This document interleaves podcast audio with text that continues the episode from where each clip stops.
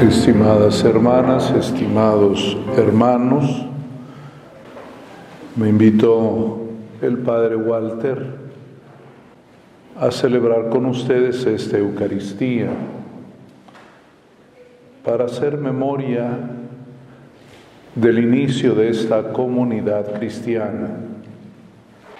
Se quedó pendiente poner una placa conmemorativa y el Padre quería que el día de hoy le diéramos ya su lugar a la placa.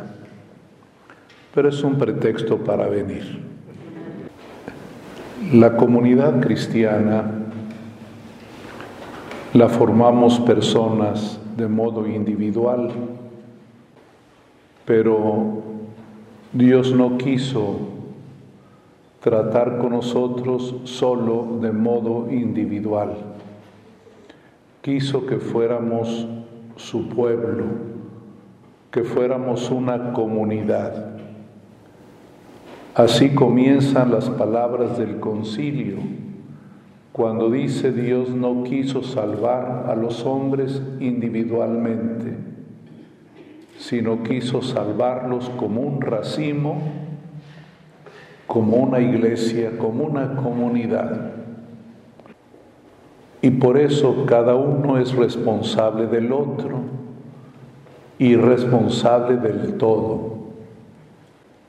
Jesús llora por su pueblo, por su comunidad. Seguramente, como en todos los tiempos, había gente de modo personal, vamos a decir, muy buena, pero no sé qué pasa, que en bolita somos diferentes.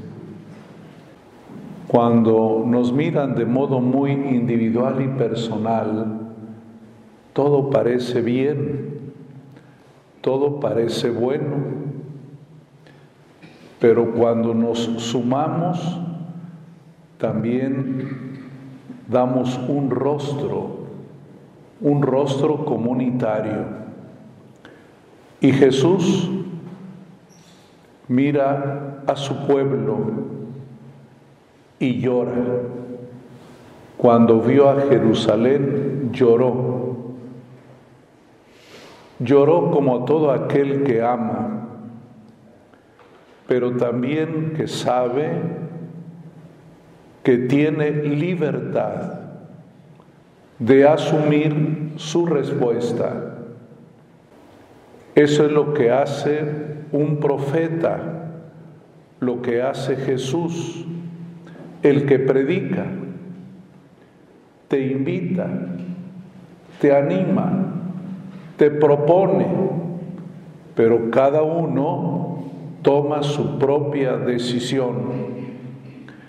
Cada uno aprovecha o no la oportunidad. Por eso la palabra clave del querigma, del anuncio del Señor es la oportunidad. En griego se dice el kairos, el tiempo oportuno, y que Dios a cada uno le da una oportunidad, un kairos que él puede aceptar o rechazar. Así le pasó a Israel, a Jerusalén. Dios le regaló una oportunidad, pero no la, no la tomó, la despreció. Y por eso Jesús llora. Llora porque Él no puede hacer nada. Esta es la belleza de nuestra creación y de nuestra humanidad, que Dios nos regaló la libertad. La libertad que es condición indispensable para amar porque Dios quiso que fuéramos seres humanos que aman. Y la condición para amar es libertad, que tú quieras, que tú aceptes. Y así es el cristianismo. Es un sí al amor de Dios, sí acepto que me amas, sí te amo. Y esa oportunidad la tenemos o la dejamos pasar.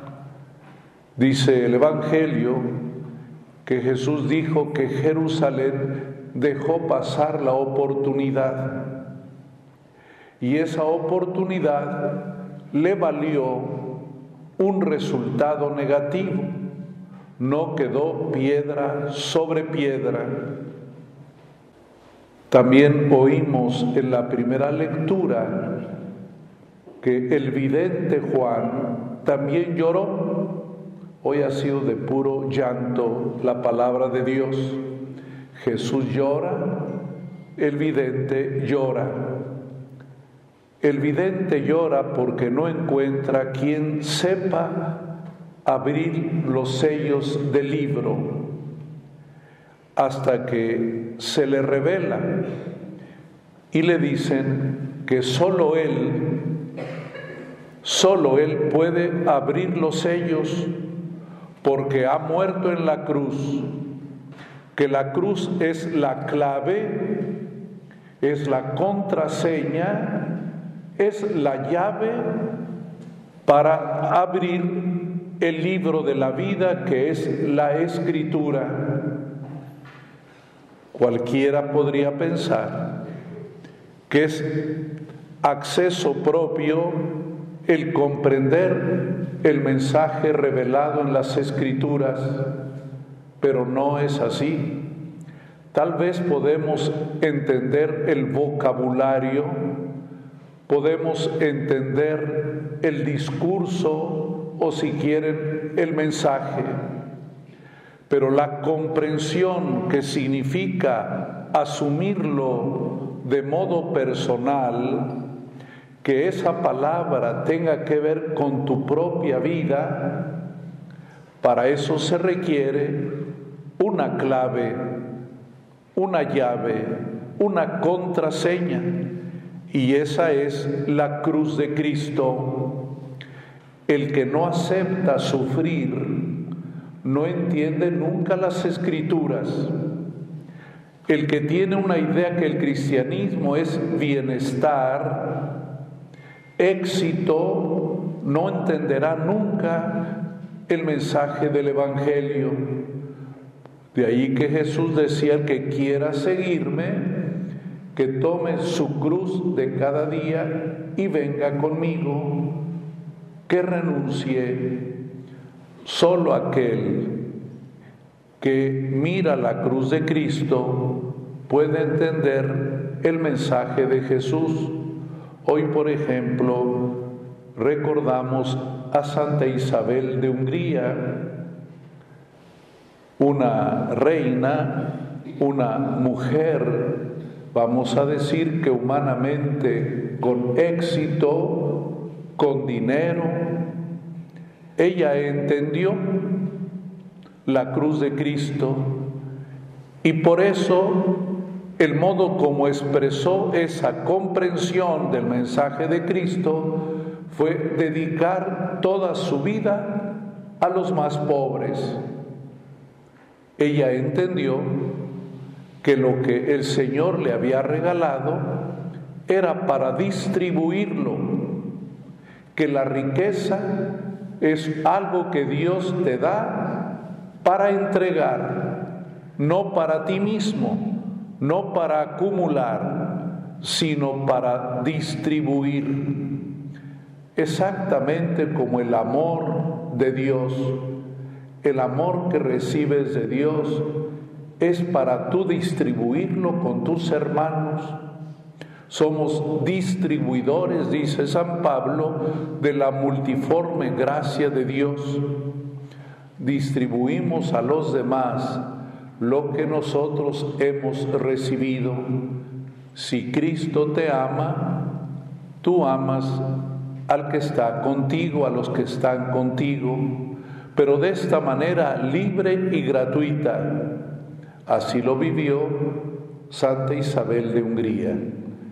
Hermanos y hermanas, esta comunidad está llamada a distribuir el Evangelio, a compartir con los demás lo recibido, pero hay que recordar siempre que para entender el mensaje del Evangelio, para recibir su riqueza, la única clave es mirar siempre la cruz de Cristo, entender nuestra propia vida, entender nuestro propio sufrimiento y así elevarlo a la categoría de amor, porque la cruz para Cristo es lo mismo que amor.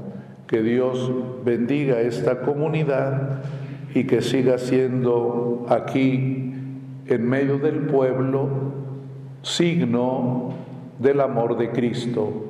Pero también una comunidad tiene que llorar viendo lo que pasa en nuestro mundo, viendo cómo la gente muere porque no conoce al Señor, porque no aprovecha la oportunidad de la paz que viene del Señor.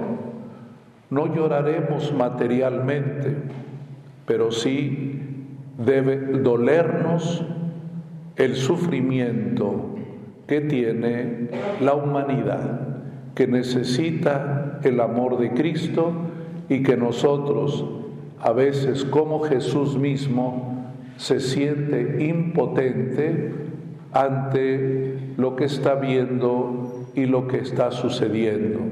Que el Señor nos ayude y en esta ocasión pedimos la intercesión de Santa Isabel de Hungría y que el Santísimo Redentor, Jesucristo nuestro Salvador, les acompañe siempre.